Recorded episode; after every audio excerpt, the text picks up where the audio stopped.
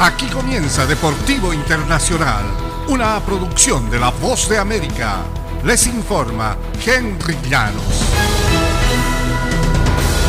Una investigación independiente sobre los escándalos que remecieron la Liga del Fútbol Femenino de Estados Unidos encontró que en el deporte hay abusos emocionales y sexuales que involucran a múltiples equipos, técnicos y jugadoras, según el informe revelado el lunes.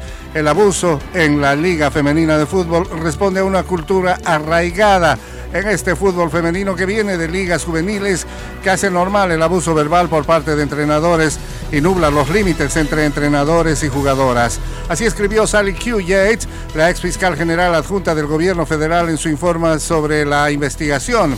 Esta Federación Estadounidense de Fútbol ordenó una investigación a cargo de Yates y la firma de abogados King Spalding, luego que Sinead Farrelly y Mana Shim, exjugadoras de esta liga, denunciaron haber sido víctimas de acoso y coerción sexual una década atrás, involucrando al ex técnico Paul Riley.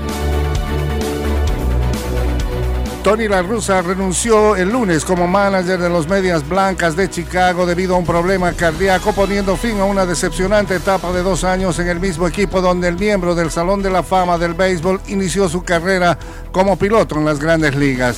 La rusa, tres veces campeón de la Serie Mundial y que cumplirá 78 años de edad hoy martes, se perdió los últimos 34 juegos con los Medias Blancas, dejando al equipo el 30 de agosto y los médicos finalmente dijeron que debía mantenerse alejado de la caseta.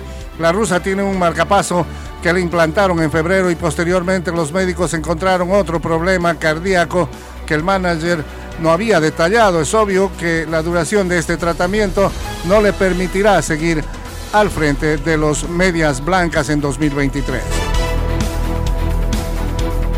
Un jefe policial y nueve agentes de una fuerza de élite de Indonesia fueron destituidos el lunes, mientras que otros 18 eran investigados al deslindarse responsabilidad por el lanzamiento de gas lacrimógeno que provocó una estampida en un estadio de fútbol que dejó al menos 125 muertos, según informen autoridades. Familiares compungidos trataban de comprender la pérdida de sus seres queridos, incluyendo 17 niños en el partido que se jugó en la ciudad de Malanga, en Java Oriental, y al que se permitió únicamente el ingreso de hinchas del club local Arima Fútbol Club. Se prohibió la presencia de simpatizantes del equipo visitante Persebaya Surabaya debido al historial de violencia en el fútbol indonesio. Y hasta aquí Deportivo Internacional, una producción de La Voz de América.